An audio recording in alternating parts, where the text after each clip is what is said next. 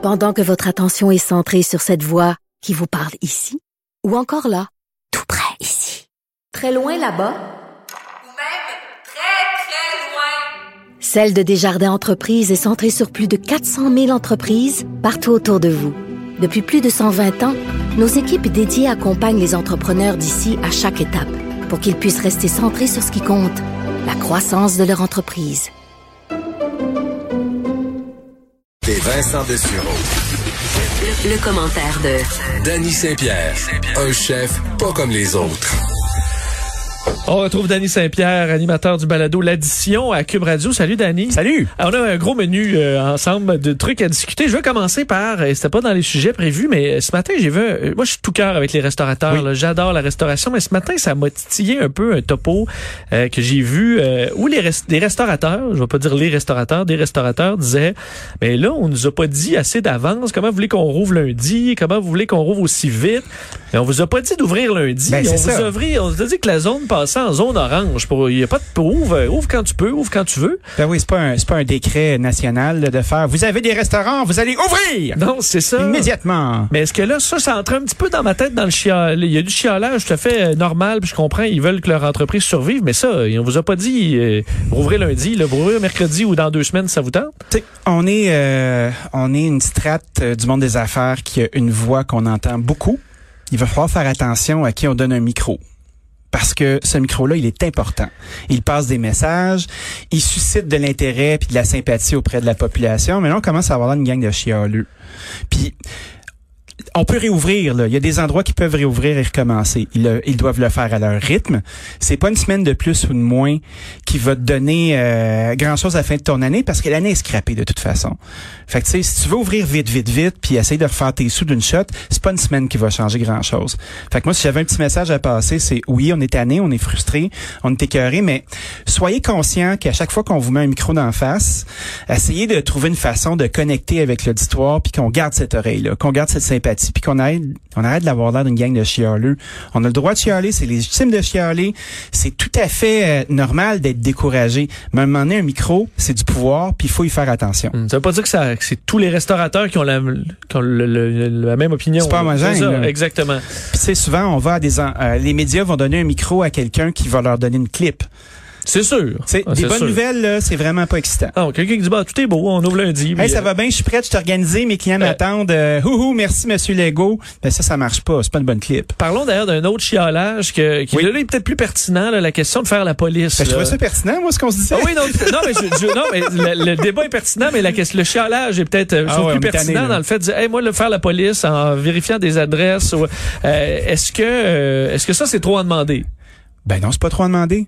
Écoute, un- on, on retrouve le privilège d'ouvrir. Euh, il vient avec son lot de, de difficultés. Il y a un paquet de gens qui vont choisir de ne pas le faire.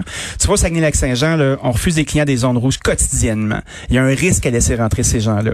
Il y a un risque, ben il y a un risque quant à l'équilibre qui est en train de s'installer où on peut recommencer à pratiquer.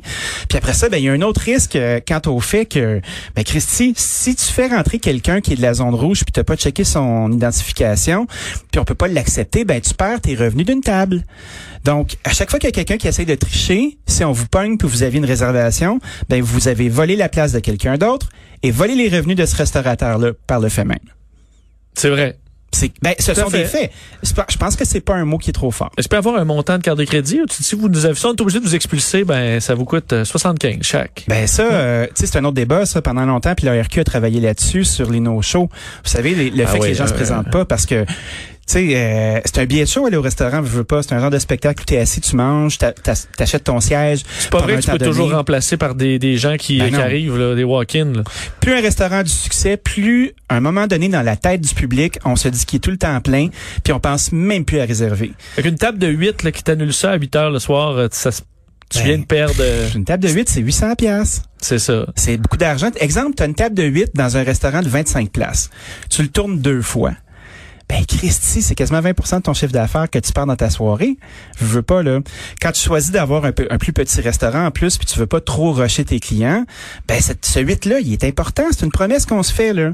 Fait que nous, comme restaurateurs, on n'a pas le droit euh, de préserver des montants sur une carte de crédit, à moins qu'on se fasse le concept d'un billet de show. Fait que si, tu le convertis en billet, puis tu te dis, OK, bon, ben, nous, on vend des billets pour ce sitting-là, tout le monde arrive en même temps, tout le monde s'en va en même temps, tu peux le faire. Mais par contre, tu te frottes à une clientèle qui va vraiment être en beau fusil puis qui va te détruire sur toutes les plateformes nécessaires parce qu'il y a aucune police quant à ça. Tu peux aller sur Google, t'es jamais venu chez nous puis dire que tu as trouvé une souris vivante dans ton assiette puis il y a personne qui va remettre ça en question là. Écoute, moi je chiale pas, je vous dis que ça existe.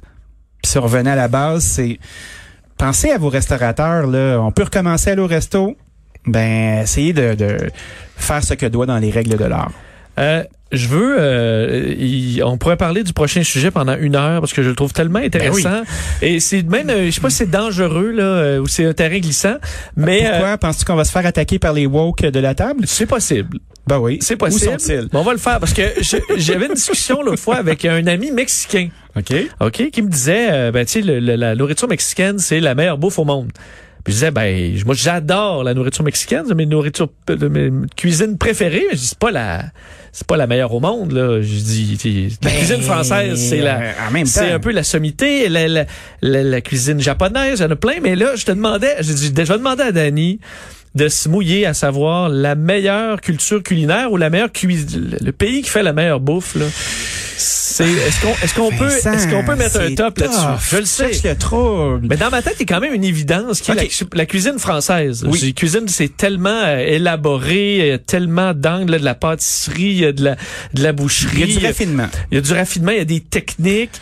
Euh, c'est très varié. Est-ce que ça prend pas la pôle automatiquement? Ben, pas nécessairement. Tu vois, la France, là, euh, elle est victime de son succès euh, de réputation gastronomique depuis euh, une bonne vingtaine d'années, parce que tout le monde s'imagine que c'est une cuisine lourde, empoulée, euh, mais en même temps de toutes petites portions. Euh, essaie de parler de cuisine française à tes parents ou à mes parents pour le fun. Puis vont dire, ben là, Christy, tu t'en vas au restaurant, t'as deux petits points de carottes puis un petit bout de viande avec une- de la sauce qui sèche. Petit bout de blanquette. C'est ça, cette affaire-là. Puis ça, c'est dû à la nouvelle cuisine française.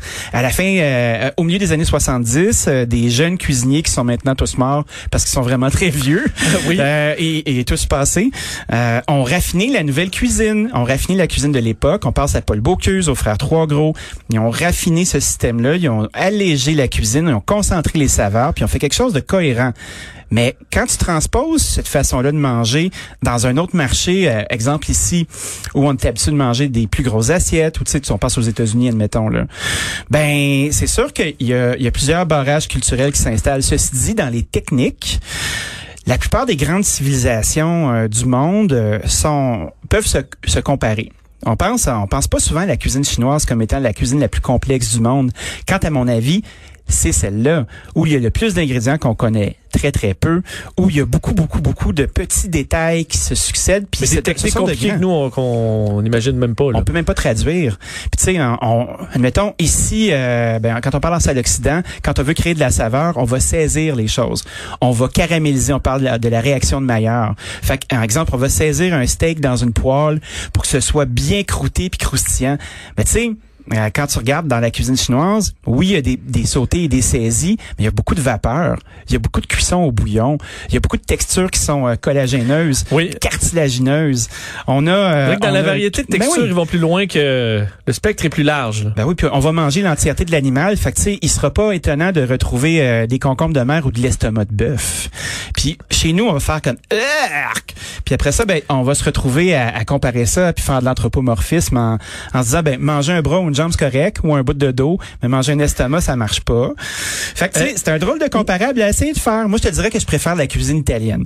Parce bon, que- c'est parce que quand même un autre géant, mais c'est parce que là, plusieurs vont dire ça. Moi, c'est la cuisine italienne, mais vas en Italie, là, tu sais, c'est les, c'est pâtes pâte pizza, Mais attends, c'est des départements, c'est comme en France. Hey, euh, des polpettes. euh, L'Hexagone, des- c'est gros, là. Puis l'Italie aussi. Quand tu manges dans le nord de l'Italie, là, par exemple, si tu t'en vas à Bologne, ben, tu mangeras pas la même chose que si tu t'en vas à Palerme. Tu sais, plus t'es au nord en Italie, plus c'est le beurre et la crème et le fromage, puis ça ressemble pas mal plus à un espèce de gros party de la Savoie, tu sais. Euh, on va manger des patates, on va manger de la polenta. Euh, il va avoir un grand raffinement au niveau euh, de la petite volaille. Il va avoir des pâtes, mais plus faites à l'œuf, euh, des pâtes qui vont être Le ragoût bolognaise vient de là, tu sais, qui est notre sauce à spaghetti. Puis quand tu vas dans le sud, là, ben, tu as des influences du Maghreb qui traversent un climat qui est hyper chaud. On est plus dans le légume, dans l'huile d'olive, euh, dans le poisson qui est huileux.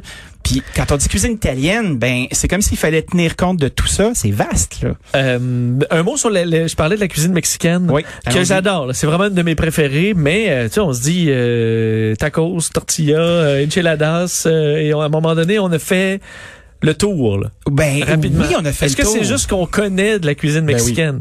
C'est ça. Tu sais, no- notre diaspora mexicaine ou même d'Amérique du Sud ici est jamais aussi grande que celle des États-Unis. Puis la plupart des- de la cuisine qu'on nous représente comme étant mexicaine ici, c'est du Tex-Mex. Puis bien souvent, tu vas traverser de l'autre côté puis tu verras jamais ça. Tout à fait. Ben, les tacos, c'est très différent de je veux dire, les tacos vraiment mexicains. euh, souvent, Ben c'est oui. très dépouillé, des petits oignons marinés, euh, du porc, euh, et euh, il y aura pas. euh, Si on pense à nos tacos à nous là, dans Oui. le hard shell, là, Ah oui, les non, ça, del Paso, là, oui.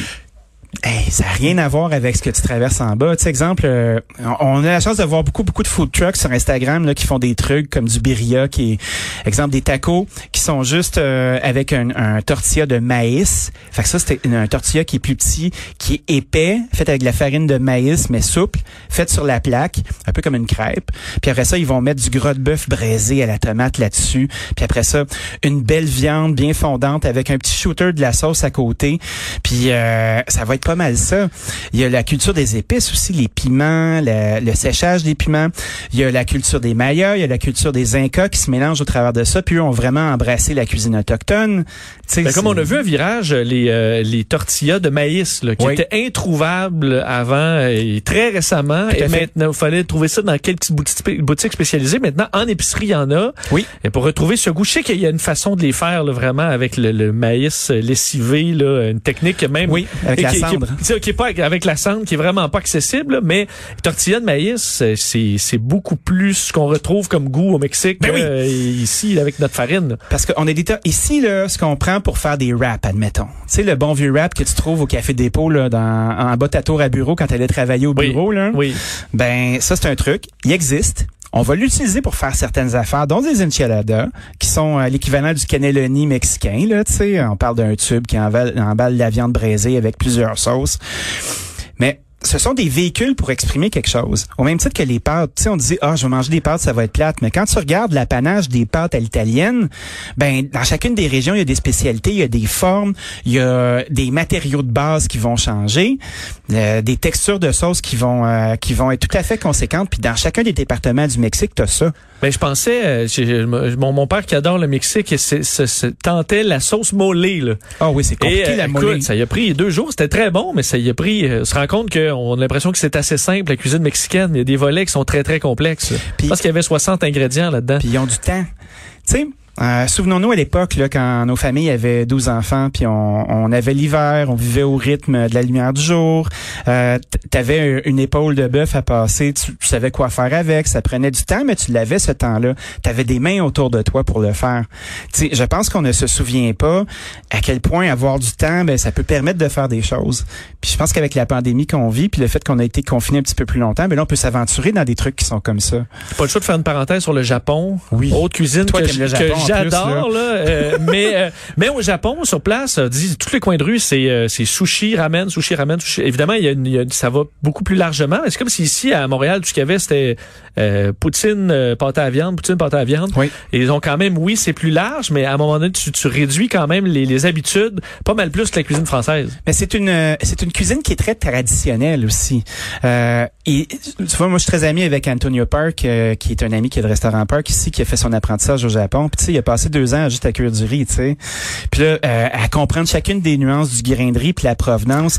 Et ça, respect sont- là-dessus Ben que, oui. que nous, on n'a pas. Là. On peut pas passer, nous, patience. à manipuler un couteau pendant quatre ans avant de pouvoir couper quelque chose. Là. Ouais, puis il y a des chefs là, qui ne font que du tempura. Vous savez, la belle friture. Oui. Tu dis, ben là, Christine, nous autres, on a des chefs de pogo, là. non, c'est pas la même affaire, buddy, là. Tu sais, de cuire chacun des ingrédients, euh, de sublimer chacune des techniques, d'être patient, c'est presque un méditatif. Il y a, chaque culture a son, euh, a son moment, euh, a sa façon d'aborder les choses pour créer de la valeur aussi. Mais ça montre comment se rappelant tout ça à quel point vous avez un beau terrain de jeu. c'est pour ça faut pas, tu sais, je sais qu'il y a des restaurants qui sont fait critiquer en disant Ah, mais vous faites telle cuisine puis vous êtes pas de cette origine-là. J'espère qu'on n'embarquera pas là-dedans. Puis vous allez pouvoir vous amuser quand même toujours. Ben, je pense qu'on peut toujours s'amuser, mais il s'agit, par exemple, d'avoir le petit mo- mode d'emploi de la wokitude, puis Oui. c'est de faire comme, admettons, euh, t'es pas coréen, ben, essaye pas d'utiliser les symboles d'une autre culture pour dire que tu vas jouer au coréen, tu sais.